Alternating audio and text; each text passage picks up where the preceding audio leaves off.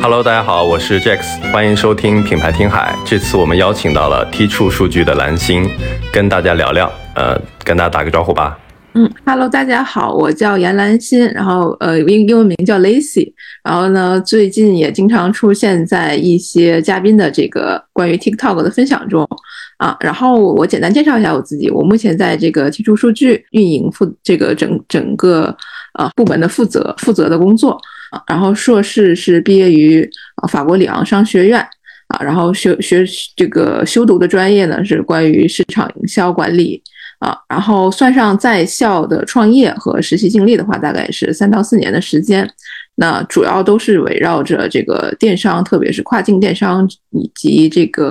呃市场和商务这一块展开的。那第一份创业经历呢是在一七年那个那一年呢，我差不多快要这个大学毕业了。然后当时呢是自己建了一个亚马逊，然后做的是铺货方面的这个呃这个工作啊。然后我们当时瞄准的就是美国的饰品小饰品的市场，因为当时看到了这个包括在幺六八八呀等一些呃供就是供供应链的这一边的平台，然后发现就是一些啊设计的很不错，然后又材质也也比较好的这种饰品。啊，其实，在国外的话是可以，啊，有一个很很高的一个利润差，然后去赚赚取中间的这个钱的。然后，所以就是我是一个，呃，比较敢想敢干的人。然后当时就，呃，联合着自己的这个表姐呀，然后还有这个同学呀，然后一起创创建的这个，呃，小的这个项目。啊，然后在铺货的过程中呢，一开始的话，其实呃还是相对来说会觉得比较简单，比较顺利。但之后呢，很快会遇到一个瓶颈，就大概在半年半年之后啊，那个时候呢，一个是市场的竞争加剧。然后呢，我们整个的供应链呢，其实是因为我们做的是铺货，然后呢，差不多像是这种一件代发的这个，嗯，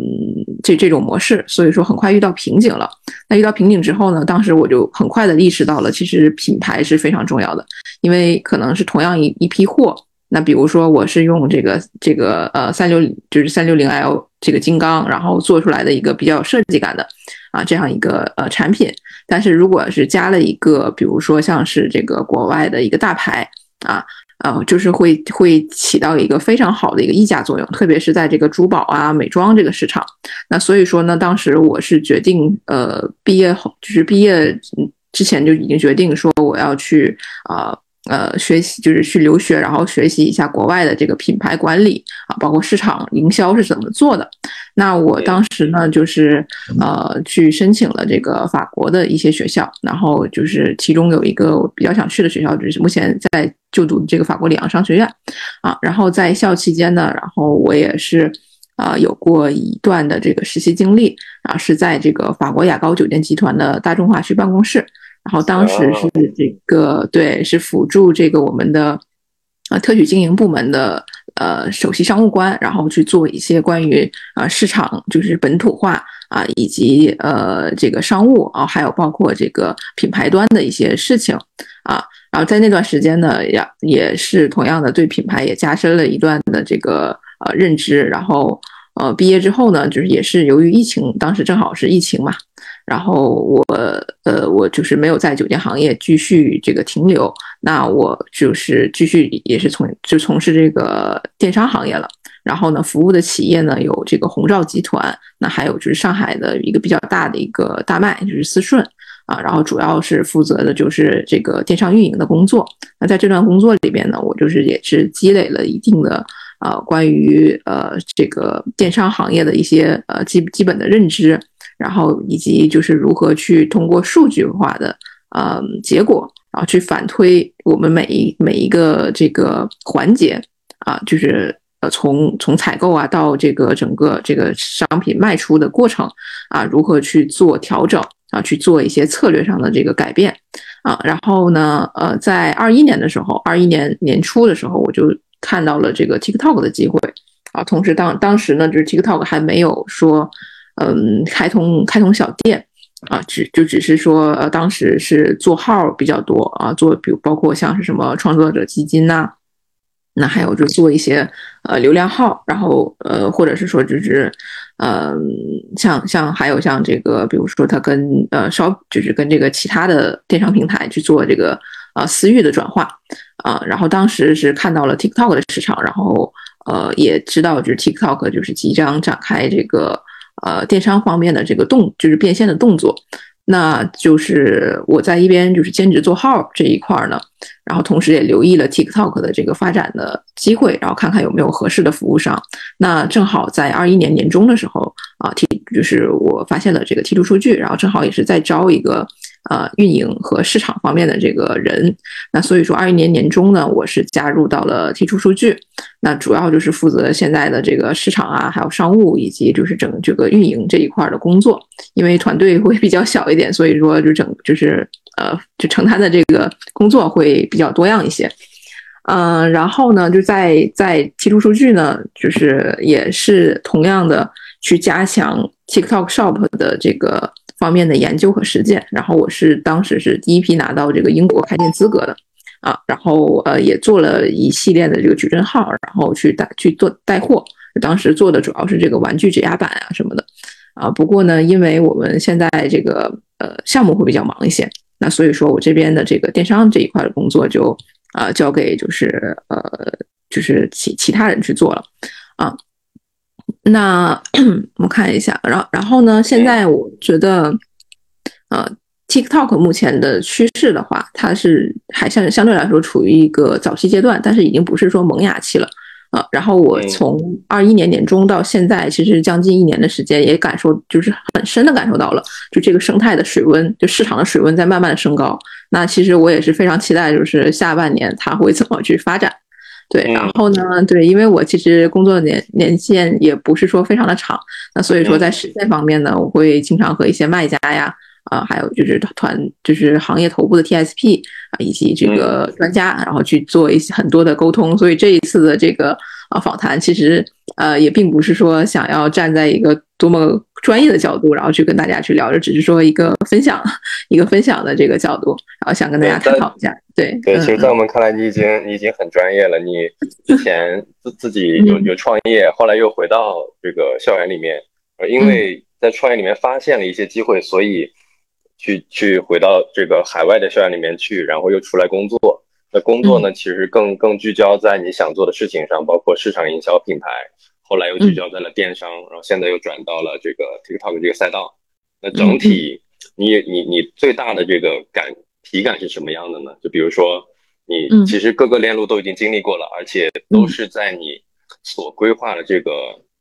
进度上面去一步一步走的。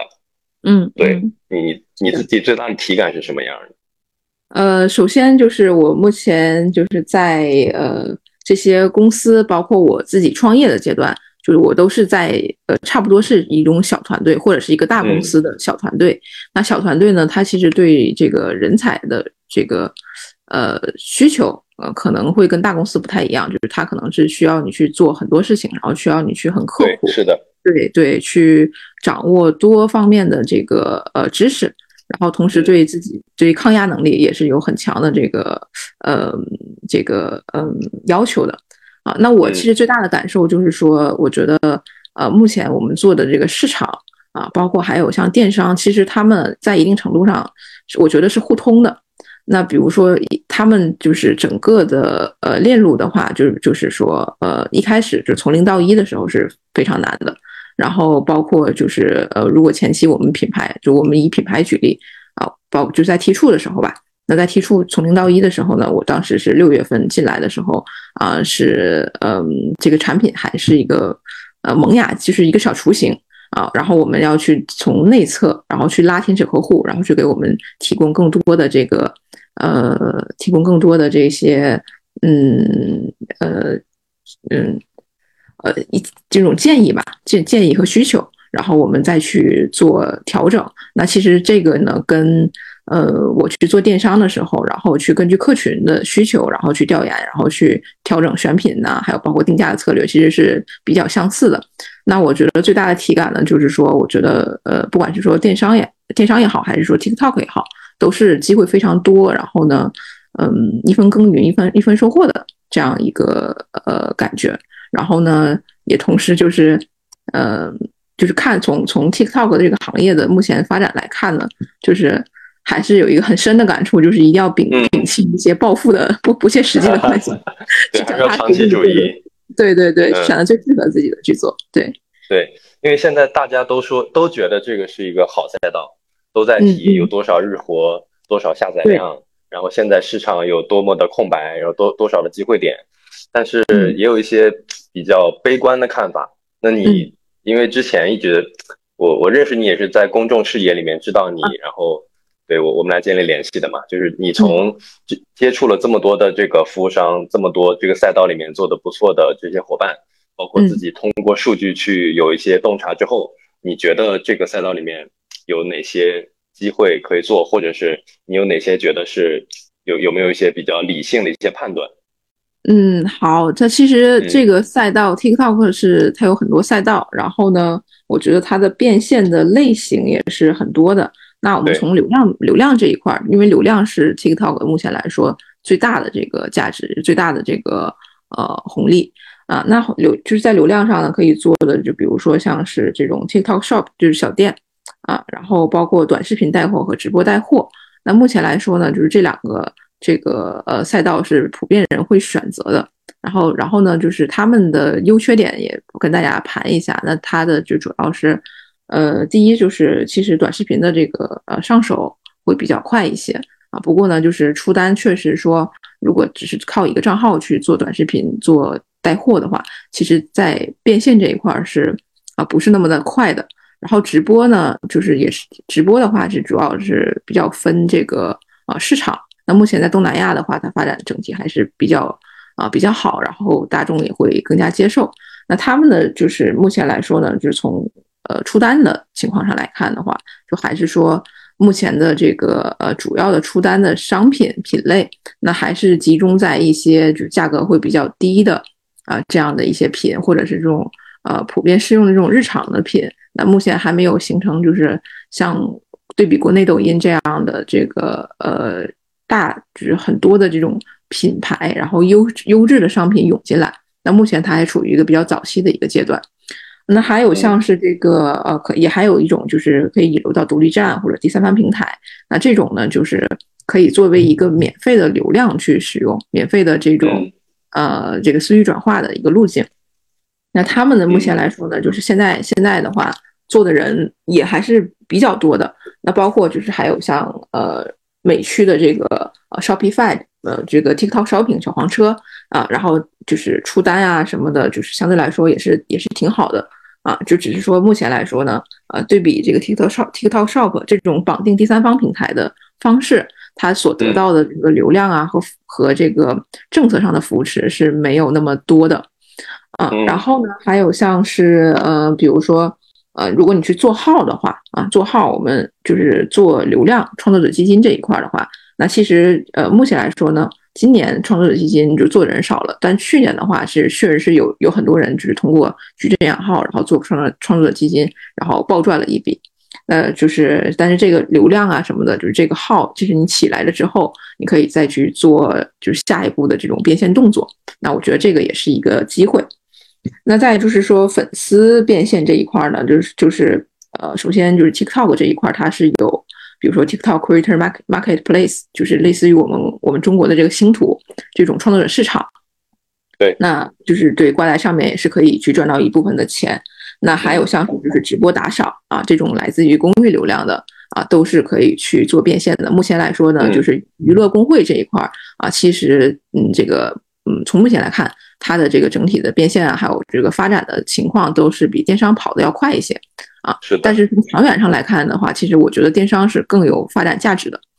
嗯，那还有像私域流量的话，就比如说像是这种，嗯，就是 YouTube 呀、Ins 导流，以及就是说，啊，像那个私信私信自己的名片，然后我去导流到什么 WhatsApp 呀，我再做进一步的这种销量转化啊，也是可以去做的。那还有就是说，呃，有人现在还有这种服务商去呃养账号，然后卖账号，就比如说我呃起一个新的账号。对对，做搬运也好，还是说我啊，我可以做，就是根据这种嗯你的要求做定制，然后我给你比如说我我代运营，对养几几个几几个啊几千粉的账号，然后如果你想做这个下一步你想做市场这个动作，然后我就把是账号卖给你啊，是还是有人在做这一块的。那从就是再说我们就是服务商的这个角度。呃，有什么呢？就是一个是就是 TSP 啊，这种代运营。那另一个呢，就是像这个呃，现现在就是还有一还有呃，我就是我呃新起来的一个项目是达人孵化啊，就是跨境达人的 MCN 这一块，就是带带货的 MCN。然后对对对，然后官方会给提供一些货盘啊，还有其他方面的支持。然后呃，这边就是需要就是有人有自己的这种内容生产的。呃，内容生产的能力以及这个孵化 IP 的这个能力，那我觉得这一块其实未来也会起来的。啊。然后呢，还有像是那软件技术服务，就比如说我们现在在做的这种类似于 SaaS 啊啊，或者是 ERP 啊这种服务商。啊，那目前有的话，就比如说像针对于红人端的啊，有有一些这个呃数据平台啊，去帮助你去找合适的红人去做 KOL 的推广。那还有一些呢，就比如像我们这种数据服务上，就是我们是主要是做电商电商数据板块儿。那还有像是呃，就是联联盟营销的这一块儿这一块儿的这个数据呈现啊，去帮你去判断就是整个行业趋势。那还有像是呃一些，那比如说也现在也有一些 ERP，那比如说这个马马帮它是跟 TikTok Shop 去做这个呃战略合作的啊，这个也是一个不错的赛道。那还有就是就是以及嗯。代运营啊，呃，还有培训啊，这种其他的这些，呃，目前比较主流的这个服务上，然后现在的话，就是，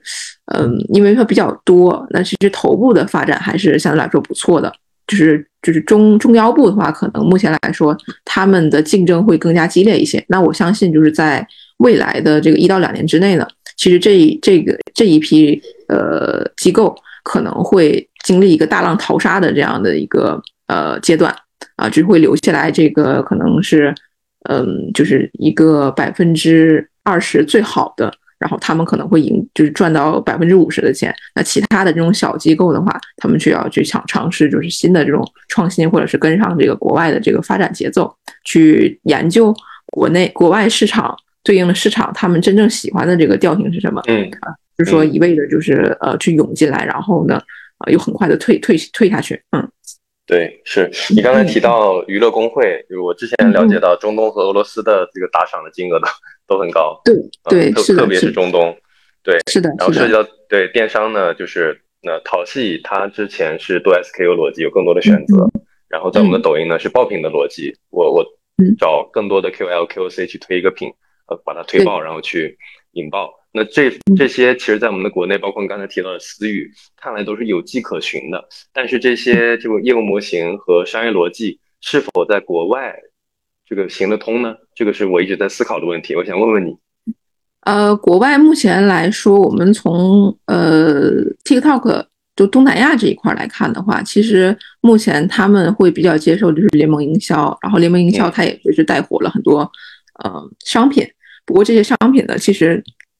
嗯，就是整体的这个价格还是呃比较的低。然后呢，还有像是呃英国的话，它有一些呃，比如 DTC 品牌，像那个 Olaplex，他们是做这个护发，然后相对来说价格是比较偏向于中高吧，然后大概四十到五十五十美金美金左右啊。然后从联盟营销的角度上来看呢，其实我觉得呃跑的还是相对来说会比较的慢。但是呢，并不是说他们不能接受。那我相信，可能说，如果呃一个品类的话，可它可以在这一块跑得更快或者更加专业的话，其实呃，我觉得能形成一个示范效应，去呃去研究一下，就是国外还要去怎么去进行切入，我觉得会有更好的一个效效果。那从私域转化上来看的话，就是我之前也做过这一系列的这个工作，其实我觉得这一块在国外其实发展的挺好的。而且就是老外可能他可能就是对这种私域转化是更加接受的一个一个程度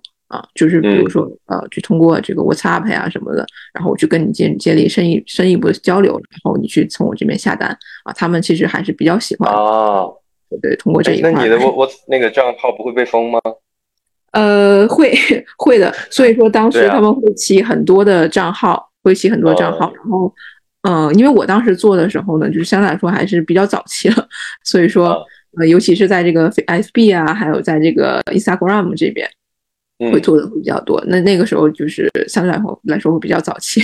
对，所以现在的话，其实大家还是要去做一些规避，那同时也是要做好这个风险的管理。那我建议呢，就是还是说我们尽量的啊，去这个规范经营，然后呢，哪怕说前期可能起来的这个利润不是说非常的高或者非常的快，但是呢，我觉得就是去钻研一下，就是就是在规范经营的这个嗯基础上去钻研一下新的新的打法，其实也是很不错的。是的，是的。其实现在我们最近也接触到很多的这个服务商，都在都在布局，都在出海这个领域去布局。但是这个风什么时候来？呃，来来了之后会怎么样？大家可能各自有各自的看法。包括一些品牌商，B to C 的，或者是一些做国内的，或者之前他做过出海的，包括我们已经合作的一些安客，他们都都是在投入一小份精力在布局，嗯，然后做这个品牌出海这件事情。那你觉得 TikTok 这个赛道去做品牌出海，对，需要注意哪些？那它是不是机会呢？我我们一致觉得它一定是个机会。那在这个前提下，应该做哪些准备？你有哪些想可以跟我们分享的？我想听听你的想法。嗯，其实，在品牌出海这一块呢，我这边也是在研究一些的案例。那比如说你说的这个安克安克，那我觉得他在 TikTok 这边确实很多品牌。啊，它并没有说完全的投入到 TikTok 中，我觉得这个其实是，呃，在风险控制上是比较合理的一个这个，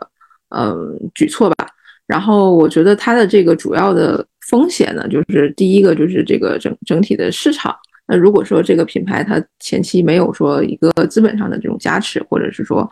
嗯，它去盲目的去去这个去去呃投入到这个 TikTok，其实它在变现方面，我觉得是。嗯，没有没有说，现在还不是一个非常好的时机，因为现在整体的市场还没有打开。那特别是说欧美，那目前我们也不太清楚说美国市场啊究竟什么时候打开。然后英国的话，目前来说呢，呃，大部分的品牌还是说去做一些品牌增信，然后包括去做，呃，去增加这个品牌和客户的粘性，去这个互动这一这一方面，然后去做的一些动作。然后，然后呢，但是在出单的情况下，我们。我们目前观察到的，就是在欧美市场还是相对来说比较弱的。那在呃东南亚的话，就是主要出的这个品，就是品牌出单的话，可能还是说呃比较集中在固定的品类上。那比如说像什么手机数数码呀，那还有像呃这个小家电，可能还会出一些。但是其他的这个品牌，目前来说呢，可能如果他们没有说在整个市市场上是一个嗯。大多数人都会去认可、去尝试，或者是说，呃，去有需求的这样一种品类的话，其实还是有一定的这个风险了。嗯，那还有，哎，你你像你你刚刚提到这个出单，就是你觉得是因为现在 TT 在工具闭环上没有打通，大家没有形成在 TT 上消费的这个习惯，他觉得链路会很长，就和我们之前一八一九年会跳转到淘宝、跳转到京东，在抖音上购物比较麻烦，这个是一个原因。另一个原因是因为它的电商基建本来就比较差，它没有这个使用习惯，包括文化。你觉得哪个比重占比更大？呃，我觉得，呃，稍等，我想一想啊。对，每个区域可能都不一样。对，每个区不太一样。那其实像东南亚的话，我就是非常非常明显的，就是它的整体的基建还还不行，就是呃，包括它会有这个就是货到付款啊，还有这个包括物流方面的风险。而且呢，当地人呢，他们，呃，对于价高的这些产品，价格高的，然后包括舶来品，他们其实并不是说，呃，尝就是尝这个，嗯，他们的这个呃尝就是尝鲜的这个，呃，嗯，怎么说？这这这种这种考虑会更高的，就是他们可能会更偏向于他们已经使用过的这些产品，然后呢，啊，在价格上的话会更加的。呃，偏向于低价产品啊，这些是我觉得不利于这个品牌去展开攻，去展开在东南亚营销。对，也就是他他相当于是加冕用户，并且他不愿意尝试新的产品。对对对，目前来说，就是我们看出来的是这个对品牌真的挺不友好的。对对，因为我觉得品牌出海就是一个一将功成万骨枯的一个对 一个感觉。其实，对，其实我自己的宏大理想就是说，我要想建立一个品牌出海。然后我自己也看了很多供应商，包括我其实看中了这个东南亚美妆的这个市场啊，但是呃，我们评估下来来看的话，其实难度挺高的，就是前期可能要烧很多的钱，然后呢，你要去做，比如说 KOL 啊，还有就是包括甚至是明星去给你做代言啊这种，呃，这种呃这种呃这种动作吧。然后我觉得，嗯嗯，对，去适应他们的这个本本地化的营销，我觉得还是有一定的难度的，而且可能在对，嗯嗯嗯，你说你你你，不好意思又打断你了。你刚刚就说到这个明星，我我特别想提一嘴，就是我也有朋友在做东南亚的品牌代播，他们说请一个印尼的刘德华只要两千人民币，这是真的吗？因为你对东南亚可能更了解，求证一下。呃，这个刘德华是 印尼的刘德华，就是印尼的刘德华，知名度相当于这对，在我们国内的华仔，在印度印尼那边知名度也非常大，只要两千人民币。呃，其实我觉得，我觉得这个可能可能一个是这个这个明星的定位是可能可能还是有一定的偏差呀，就至少请不到刘德华这个这个 level 啊，就天王级的 level 啊。然后印尼的话，我们我从这个我们以前的同学他们的这个口中得到，就是东南亚这边的就整体的平均就人均的工资的话，大概是在呃比较呃相对来说比较中等。偏高的情况是两千到三千左右人民币，然后呢，就是我们对照着来看，就是如果我们用普通人的工薪，就比如说用用我的工薪，然后我去请入的话，其实也是请不到的。但是但是确实可以请到很多的这种呃小网红啊，小网红，明白了，明白这个小歌手，对对对。但是就是我觉得两千块钱可能是呃不太现实，或者是说可能请到的是嗯，就是可能是明小明星，然后啊对这这种情况。对对，然后也分让他干什么，也分让他干什么。比如说，可能抛一个这个呃东西啊，可能相对来说，对于一些网大网红来说，可能两千块钱是能够去拿下的这个价格。那就是如果说再做更多的动作的话，其实还是啊有一定难度的。但是确实，现在这个人力成本也是很多人去看好东南亚的一个机会。嗯嗯，看来是还是要做做政委。对，因为。对对对，是的，你因为这个因为不了解，所以但是想了解，那这个过程中的信息差就会有很多的空间，这些空间就会被很多这个不不能说他不怀好意吧，他可能割一波韭菜。市面上也非常多这种之前做微商的，对，之前在杭州包个酒店，然后咔咔割割一波，然后去深圳了，咔咔又割一波。对我们非常多的这个这个商商家都是这样被割过来的。对对对，所以其实我觉得在商家选择上也是，不在这个服务商选择上，真的是的，哎，还是还是还是要要谨慎，一定要谨慎。我们这边，我像我们社群，其实大几万人了，就每天都会有人就是来找我说，哎，我在我在就是哪哪哪被骗了，说你帮我曝光一下。我说，哎，我说我说你想我被暗杀吗？真的，哎，那你可可以说说你们你们在做的这件事情，我觉得是对大家有帮助的，可以介绍一下。啊，对，那我们现在呢是做这个 TikTok 数据分析和选品的一个平台，然后呢，未来我们也会发展成就是整个包括在 TikTok 以及包呃海外社媒这一这一块的直播电商及短视频电商的啊 ERP 的一个工具。那我们目前来说有具有的功能呢，就是说像呃去查看一些 TikTok 在在销售的啊热门的电电电商的呃商品。然后还有就是去查看一些小店啊，以及呃带货红人啊，还有当地市场的一个带就是呃流行的带货视频和带货趋势啊，以及就是他们你可以用到的一些素材，比如说热门的呃音乐以及标签啊，都是可以辅助大家去进行运营上的一些呃这个呃工作啊。然后还有像是我们目前最新上线的这个联盟营销达人的这个呃功能。啊，他们是可以去，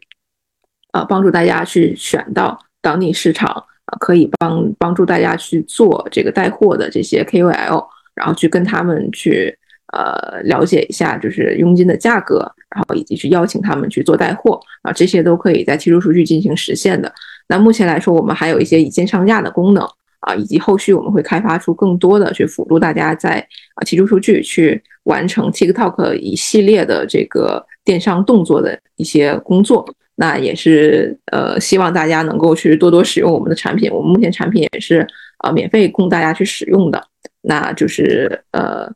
就可以去帮助你尤尤其是前期想做 TikTok 但是无从下手的这些啊商家去选择自己合适的一个市场，然后去了解整个市场的一个情况。那包括像这个 Jack 刚才说的，呃，我们的嗯呃，就红人红人他现在带货是处于怎样的一个呃消费水平，然后以及就是他们的表现实力如何，然后可以去帮助大家去做一个对比和筛选。然后以及就是帮助大家去进行呃这个决策方面的这个事情。嗯，所以我作为一个商户来讲，我用蓝鲸的产品，我是可以跟达人建联，除了看他的数据以外。对对对，是可以的。那那这个太好了，这个太好了，因为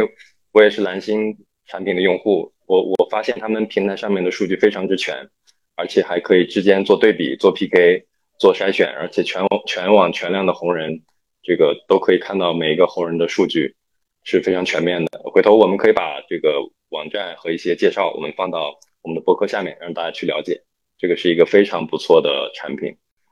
对，可以帮大家去做做在决策上面去做一些这个决策方面的支持。嗯，然后 这个，哎，那那你们现在的这些这些红人是你们这个？通过这个数据的方式去这个接口抓取到的，还是说你们点对点已经完成整个这个这个红人建联的闭环呢？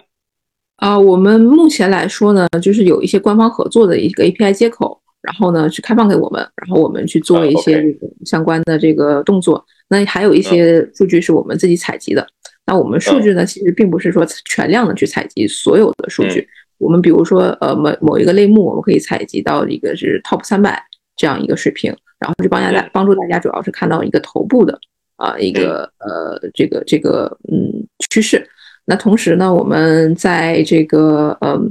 数据呈现方面呢，也有就是多种的这种筛选的排序。那比如说，你可以按产品产品就是销量总量增量，就是固定时间的增量啊，以及去筛选筛选到不同的时间维度，能帮你去把握到一个最新的啊目前的这个带货趋势和这个红人的这个。呃，发展情况，嗯。嗯，比那比如说我是一个这个一个细分类目的商家，那我可以用我们的产品去做哪些的筛分？比如说我们想做品牌出海，但是呢，我现在也做了亚马逊，做了易贝，做了 Shopify，但是我还想布局 TikTok，我想在 TikTok 上筛选一些红人，那怎么能找到对应我这个类目的可以帮我做转化、做变现的红人呢？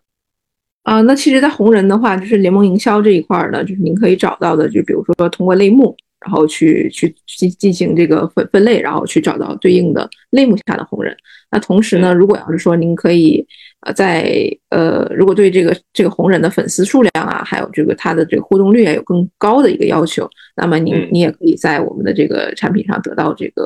呃去找就精细化的进行查找。那同时呢，如果要是说比如说。嗯，您有一些竞争对手已经做到，就是已经在 TikTok 上开店了，然后您可以去找到他目前在用的红人都是谁，然后他们的表现力、他们的视频呈现能力啊如何，以及他们的视频是和广告是如何进行拍摄的啊，这些都是可以在这个数据平台上实现的。嗯嗯，OK，嗯，那我们其实，在整个这个消费品出海，包括品牌出海中间，有很多中国的品牌是已经。有一些成功的案例的，嗯，蓝蓝星那边有没有一些可以分享出来的案例，帮我们去通过案例的拆解去找一些，帮我们看到一些机会点呢？啊，那我这边就分享呃这个两个两个案例吧。然后第一个就是对我们目前来说呢，就是观察到的，像这个呃这个花西子，那花西子呢，它就是主要是找到了。呃，它是国货美妆，目前来说在 TikTok 呀，包括其他的这种社媒上，然后做的动作是相对来说会比较多的一个呃品牌。然后同时呢，它是我觉得它成功的话，主要是一是它找到了一个细分细分赛道，然后去做它的这个深度用户。啊，因为它的是强调的就是它的这呃是这种呃国货美妆。然后呢，它在当它在这个我们的呃国内的市场。就是定位，也就是比较精准，然后他的客户呢，啊，都是这种对国货美妆感兴趣，然后同时呢，啊，很多的都是像像是这种呃喜欢 cosplay 的这种亚亚文化的呃一个群体。那他在这个出海的时候呢，我们从通过他的这个呃投放的广告以及选择的市市场上来看的话，啊，他们他们会就是有有布局这个东南亚市场，然后也有这个日韩市场，然后去做啊，去这个呃，比如他他还会去在海就海外社交媒体，然后去开放多种的账号，然后以及去啊做一些相关的这种内容上的这些动作，然后去增加他们他们当地人对这个品牌的信任感。那比如说举个例子，就是呃，他们在这个日韩去做的时候。啊，因为日日韩他们本身美妆美妆的这个呃市场就非常的发达了，那同时呢，他们可能对中国的美妆品牌不是非常的这个嗯信任。那在这种情况下，他们就是会找一些就是国内外知名的一些影星，然后或者是找当地的呃这个大家比较信任的 KOL 去帮他们去做背书，去做推广。然后目前来说，我们从广告投放的这个 ROI 来看啊，还是相对来说表现会比较好，而且就是在 TikTok 上，然后粉丝的这个互动率啊也是比较不错的。那他是我目前来说觉得就是第一是他选择了正确的方式啊，就是用海外社交媒体，然后去呃去拉近和客户的关系，去增加品牌的这个客户的粘性。那第二呢，就是说他们他们的细分赛道选得好。啊，去增加这个整个的这个呃视觉差异化，然后呢，去强调了就本身的这个文化的底蕴，然后去呃吸引到一批嗯同样就是比如说是受过呃高等教育，然后对外来文化比较感兴趣的这样一个外国的这个客户群体，然后以及包括像是亚文化的这种呃包括呃 coser 啊，他们对美妆的需求也是比较大，然后所以说他把这个用户的这个呃。就是相对来说，它的这个用户的画像是非常精准的。那第三个就是呃，它的这个整体的这个呃增信的动作啊，也并不是说去盲目的去找一些地就线下线下的这种地推，而是在海外社交媒体去呃去增加和客户的这个联系，然后也是我觉得会做的会比较好的。那还有像是这个 Realme 的话，Realme 它目前来说在印尼的话，我们从去年看来的数据来看，就它在小店的这个销量榜上。不管是说销售额还是说销订单量，都是排名在这个 top top 十之内的。然后也是目前来说，我们看到的就是它和红米都是印尼这边就是国货手机出海就是排名在在 TikTok TikTok 上啊排名就是呃就是前一前二的这样一个呃这个呃。这个地位，然后呢，呃，在这个营销方面呢，他们也是找了很多的，就是当地的红人，然后去帮他们去做推广，然后同时呢，去呃去结合当地市场的要这个需求，那比如说他们当地市场的这个人均消费水平啊，以及他们的对就整个手手机就是有外形上就是更加年轻化，然后更加时尚美观这样一个需求，然后去做。去做一下精准的营销，然后包括他们也请了很多的这个零梦营销的这个达人去帮他们做带货。那目前来说呢，不就是呃在直播方面就是出单也是比较也是比较高的啊。我觉得嗯，就是这个成绩可能在 TikTok Shop 这种呃目前来说还是比较初级，而且呢呃它的这个整体的平台的呃就是就是这个出单还是比较集中在这个嗯我们价格比较。低的这样日用品的这种平台的话，我觉得它是手在手机数码里做的非常好的一个案例，然后大家也可以去哦去去提出数据去看一下相关的他们投放的一些啊就是案例的回顾，然后去做一下自己自己的品牌的啊一些这个营销的计划啊去作为一个借鉴。嗯，哎，你比你刚才提到了这个二次元和亚文化，嗯嗯，最近我们对我们也。聊一些朋友，他们就做做三坑的，就是洛丽塔这种。你觉得这种国外做二次元的这些用户和国内的这个有一些有差异吗？就比如说东南亚，呃，东南亚做做做洛丽塔做二次元，我们国内的这些用户，他在这个用户画像上会有一些什么样的不同吗？呃，东南亚这一块，说实话，我我的了解不是很深。不过我对欧美这一块的这个呃。就是二次元这一块的市场，然后之前也是有过一定的了解，因为当时我们做饰品的话，其实也会选一些这种哥特哥特萝莉风哈，然后这样的一一些对差异化的一些选品。那其实他们在呃喜好上的话，呃确实其实是跟国内不太一样的，就是包括我们从衣服上来说吧，就首先就是我们对比中国和欧美啊，他们这个客群的话，首先欧美人他们整个这个。这个骨架，就是身材会偏大一些。那所以说他们在衣服的选材剪裁上跟我们这边是不太一样的。那我们这边呢，比如说像亚文化的这种洛丽塔，它会更加的在设计上它是更加可爱，然后呃就是繁复的这种设计。那其实欧美它的设计整整体是偏向于简洁，然后呢。呃，就是比如说像这种连衣裙，然后是印花的，然后在印花上去体现自己的这种二次元风格的。比如说像是如果是哥特的话，它可能是有这种十字架。那还有我们看到这种就是像什么章鱼的那个触须啊，就这种克苏鲁的这种风格。那以及像是这种呃更加偏向于这种暗黑哥特萝莉风，会在呃欧美做就是做的会比较好。然后其实欧美现在目前来说也有很多品牌是做的很好的。那就是什么，比如说我之前有看过一些什么 Y Y Two K 风啊，然后什么千禧辣妹，然后还有这个，嗯，呃，这哥特哥特风，然后都是做的会比较好的。然后呃，在国内的话，其实还是，嗯，目前我们看下来的话，就是做这种，呃，就是罗娘装，他们是一一个是就是他们是这种，嗯，比如说定制化会更多一些，因为因为他们的这个，呃，产量会比较小。啊，然后呢，呃，欧美那边的话，它相对来说是这种成衣的模式啊，会比较多一些。然后呃，而且就是尺码的选择上会会比国内更多，会比国内更广一些。嗯嗯嗯嗯。那比如说，我们想 想在欧美做一些事情，但是呃，我们抛开美国、欧洲的，它国每个国家它的人口基数都没那么大。那我们在在这个做一些产品方面有哪些需要注意的吗？或或者可以规避的风险？呃，这个我觉得分行业。那首先就是在欧美这一块儿，呃，我之前是做过法国市场啊。那其实欧洲这一块儿的最大的市场应该是在德国，然后其次呢是在英国，然后然后之后顺下来的话就差不多是这个法国，然后呃。再往后就是意大利啊、西班牙啊，这主要是这个五这五个国家的这个呃消费情况，就消费的这个呃水水平会是比较高的，然后他们的这个网购需求会比较高。那其实我们做规避的时候时候呢，其实啊我们从出单，当时我做的这个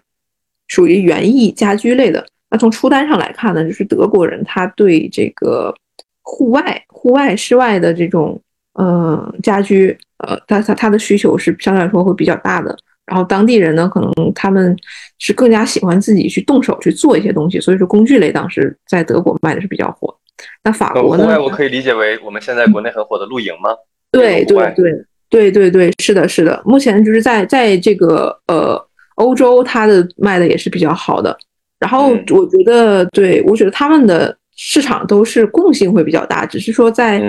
品类的需求的差异上。啊，会有一定的这个，呃，有会有一定的这个细微的差别。那再就是我们选品，还有包括这个推，就是推广的情况下呢，就是呃，尽量去做一些大众的品类，然后去卖到就是就是各国，然后针针对各国的这个市场，然后我们去做细分的这种呃差异的营销。那比如说我之前会去呃对标当地卖的最好的我的竞品，那我前期就是用一种比较。呃，相对来说会比较这个，呃，简单的方法就是无脑的方法，就是说我一定我要跟竞品保持一模一样的这种状态，然后我比它价格更低一些，就在就在我的成本允许之范围内，然后我去测试一下这个市场是怎么样的，它体量有多大，然后呢去预估一下我我们还能不能做更高的这种，呃，就展现方式，然后去赢得我们的市场占有率第一的这个位置。嗯，明白，就是从。就跟你跟你聊这么多，最大的体感还是说觉得，嗯，我这边最大体感就是，真的是之前在工作刚开始几年一两年的时候，我大多数的习惯就是凭感觉，就是我我感觉这件事情可以做，我感觉这个项目 可以成功，我买股票，我感觉这家公司可能会为我赚到钱，但是呃越来越做到最后，觉得通过数据。通过行业的洞察，通过看一些行业的报告和分析，我会更理性客观的去判断。那对于你来说，你做了这么长时间的这个数据分析和市场，你觉得你自己最大体感和体会是什么？呃，我觉得确实数据会在一定程度上辅助我们，很很大的程度上辅助我们去进行决策。那像您之前说的，我们去看一些行业的报告，那其实，在一些报告的方面呢，我觉得，呃，首先，呃，我我们也要承认的是，就是数据也同样是会说谎的啊，就是比如说它的呃一些会比较具备欺骗性的。那像我自己做的话，也会有一些，就是像很多人会要会请我去帮他们去看一下这个市场的平均数什么啊，就是他们想知道整体出产市场它出单的这个平均价格。那其实平均价格呢，它它的这个参考价值，我个人认为是，并不是说非常的大，就是它并不能代表整个市场它它的这个整体的水平，它在只是在一定程度上会反反映出来。但这个反应呢，是可以是对比我们东南亚，比如说东南亚和欧美市场这样对比出来的。但是呢，就是如就是比如说它不能做到的一些点呢，比如说我们出单比较价格比较比较高的一些产品和低的产品，那比如说。呃，像我们同样的，就是我们有时候看到，呃，工资的国中国工资的这个统计，然后发现平均数怎么就是可以这么高？但其实是只是说，呃，就是太高的这样的一个群体，它占了一个嗯比较小的比重，但是它总额是比较大的。那所以说，这个是数据上能能够的，嗯，带来的一个欺骗性。但数据能帮能够帮我们去做一些理性的判断，也是正确的。比如说，我觉得我最关注的话，就是它的发展趋势。啊，它的发展趋势，然后去判断，就比如说我，它在二零，嗯，二零，比如说二零一零年的二零二零年，它的整个发展情况是怎么样的？那我就是可以去推推理啊，通过各方面的这个信息，然后我去进行推理，它在二零二零年到二零三零年未来未来的这几年，这个规制发展是怎么样的？那有没有一些，比如说像是呃这个政策上的啊一些一些影响，它会去呃突然间把这个嗯。呃，这个市场然后中断掉，就是也会去思考这这种问题。然后，如果是它的这个下降的趋势，那我们就要去看，去查证更多的资料，就是啊，它是究竟是呃是为什么去发展发展发生这种呃情况？然后我们去做一下这个呃更深的这个研究和讨论啊，这些我是觉得是可以去帮助我们去理解市场，然后去规避一些不必要的风险。就比如说，至少说，嗯，你看到。呃，一些行业报告就不会说去盲目的啊，去呃加大的这个投入啊，加大投入这个呃，比如说你去把一些很贵的产品，你要强行的去卖到东南亚，我觉得是是绝对是行不通的啊。然后呢，我觉得除了数据之外呢，我们个人其实也是要一定要在保持呃对信息、对行业信息以及呃它的整体的趋势的有个人的一个判断。那比如说，我们可以说，呃，在 TikTok，我们举个例子，啊，会，呃，我们会参照的就是国内的这个电商的发展思路。那我们去去看一下，有哪些是可以用在，可以就是可以在复现在 TikTok 这个赛道上的。那我们就是可以去帮助我们去做一些决策。那同样的话，我们就是，呃，也是要有自己的一定判断，就是包括在这个赛道怎么样，就是什么样的这个。呃，服务商最后是能够笑到最后的。那什么样的服务商，他有可能会被淘汰？包括就是卖家也是一样的。对这个这个敏锐度，我觉得呢，就是可以在呃呃，就是多倾听，然后多倾听，然后多去问，去打开自己的消息渠道，然后同时呢，去保持自己的一个理性判断，就是不要呃被一些非常呃琐碎或或者是不可信的这些信息所迷惑掉啊。我觉得是呃。就是大家，大家能就是会会比较重要的一个点，嗯嗯，因为我最近真的看到蓝星频繁出现在公众视野，对，包括一些线上线下大型的峰会，还有一些小小型的分享。那你是怎么做时间管理，如何平衡自己的工作和生活的？我这个特别想知道。其实，其实我我我我我要承认，就是我我现在生活和工作是不平衡的。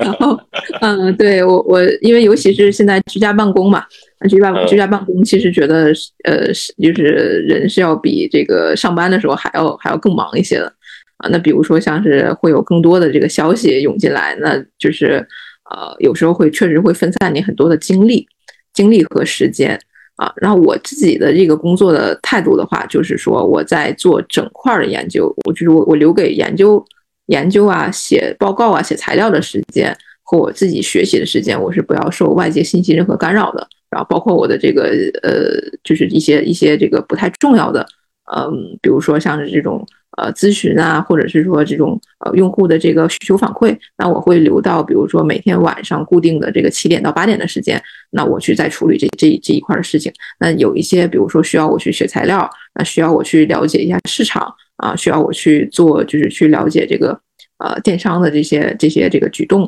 啊，我我都会去留给我自己整块的时间，然后去去学习。那我这边其实推荐的就是说，呃，不是要并嗯，就是保持生活和工作平衡，就不要被生活，呃，不要被工作压垮的一个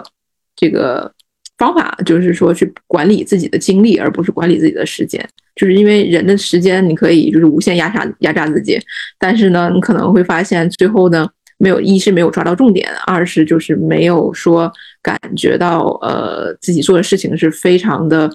呃，完美的，但是你的，因为这是因为你的精力是比较有限的。然后我当时是看了一本书，叫《精力管理》，就是它是教会你呃去如何去做自己的这个精力上面的这个恢复。那包括还有像是这个呃以以及就是说你如何去通过一些训练，然后去呃让自己的精神会更加集中，然后去摒弃掉一些就是包括像信息过载啊对你的一个呃困扰。啊，我觉得是呃非常非常的有有对我有有很有很大帮助的一个一本书，然后它是我看看，哎，它是叫一个叫那个托尼施瓦兹啊，一个呃一个作者然后写的啊，然后这个这个也推荐给大家，我觉得还是不错的。这个特别好，哎，你觉得就是你你在读这本书的时候有有哪个方法哪哪个工具对你最有效？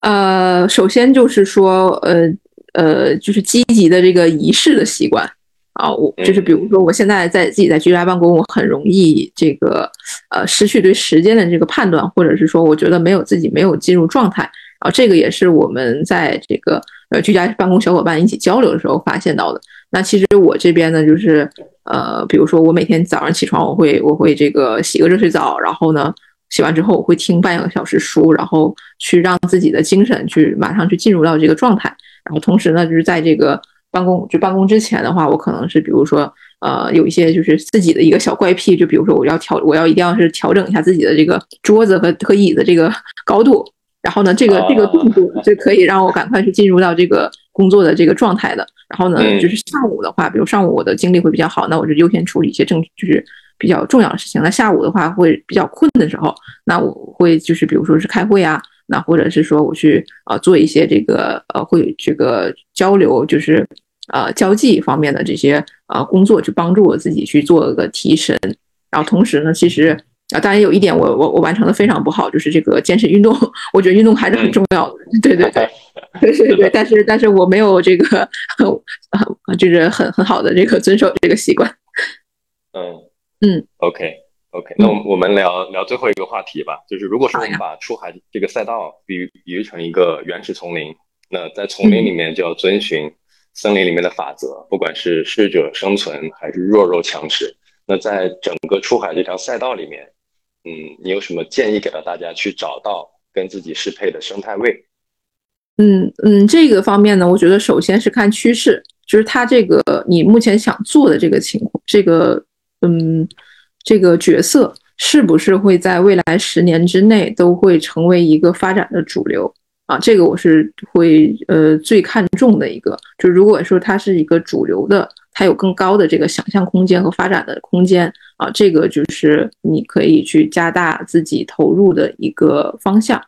然后第二是看自己所做的这个呃事情能否会形成一个标准的模式化，就是规模化啊，也就是说你不需要。耗费很多的精力再去说，我重重复的去做无限多的事情，然后呢，嗯，没有如果没有形成一个规模化，其实是很难去赚到一个比较高的这种呃这个利润的。然后第三呢，就是说，嗯，通过就是一定要适合你自己，就比如说。啊，像像，嗯，我觉得，我觉得 Jacks 就非常适合做品牌，啊，然后我觉得品牌就是非常适合他去做的品牌管理啊，啊，包括这个品牌推广啊。那同样的，有一些人呢，他们可能会呃更偏向于就是我是从跨境电商转转型过来的，那我可能呃我可能在这个行业呢会有呃将近呃二三十年的这个经验。那包括我是如何去做清关、做供应链啊，就是做这个物流上的管理、库存上的管理，他可能在这一方面非常有经验。那其实他就可以在这个自己适合的领域啊，再去发挥，再去结合目前的这个出海的森林。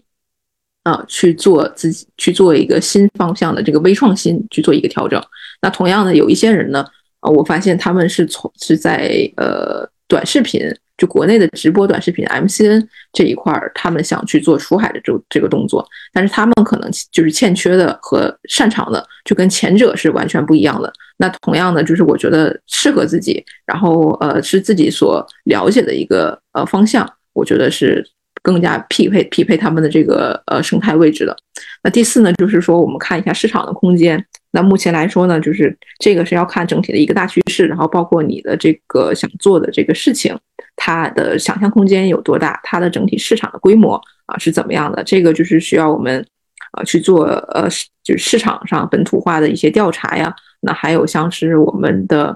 呃就是呃。自己的一些呃结，这样结合自己的一些判断，然后通过对政策的解读啊，我觉得就是可以去估算一下自己市场空间有多大，然后我的未来的变现的这个呃情况啊会是怎么样的。那最后呢，就是说我们再通过一些嗯，比如说像是这种 SWOT 这种分析方法，那还有就是你去看一下自己的呃竞争的市场是怎么样的，就是你你遇到的威胁可能是什么，那你的竞争对手他比你就是有多少竞争对手是。呃，完全可以压制你的。那有多少竞争对手呢？他是，嗯，目前来说，他他的跟你的竞就是差距是不是很大的啊？然后这些头部的竞争对手，他们能占到市场的空间，跟你能占到市场空间差距有多大？然后我能不能去在未来的可能是三到五年之内，我去赶超它，或者是说我有什么办办法能去做自己的差异化的呃这个呃完善？啊，去做自己差异化的这个策略，然后我去弯道超车，然后这这些都是我觉得是，呃，我们这些出海出海的这些，不管是服务商也好，那还是说这个品牌卖卖家也好，啊，去考虑的一一些点。嗯，我我我刚才虽然我关了静音，但是我一直在线下鼓掌，我觉得非常有共鸣，我我我非常同频，你说这就非常认同。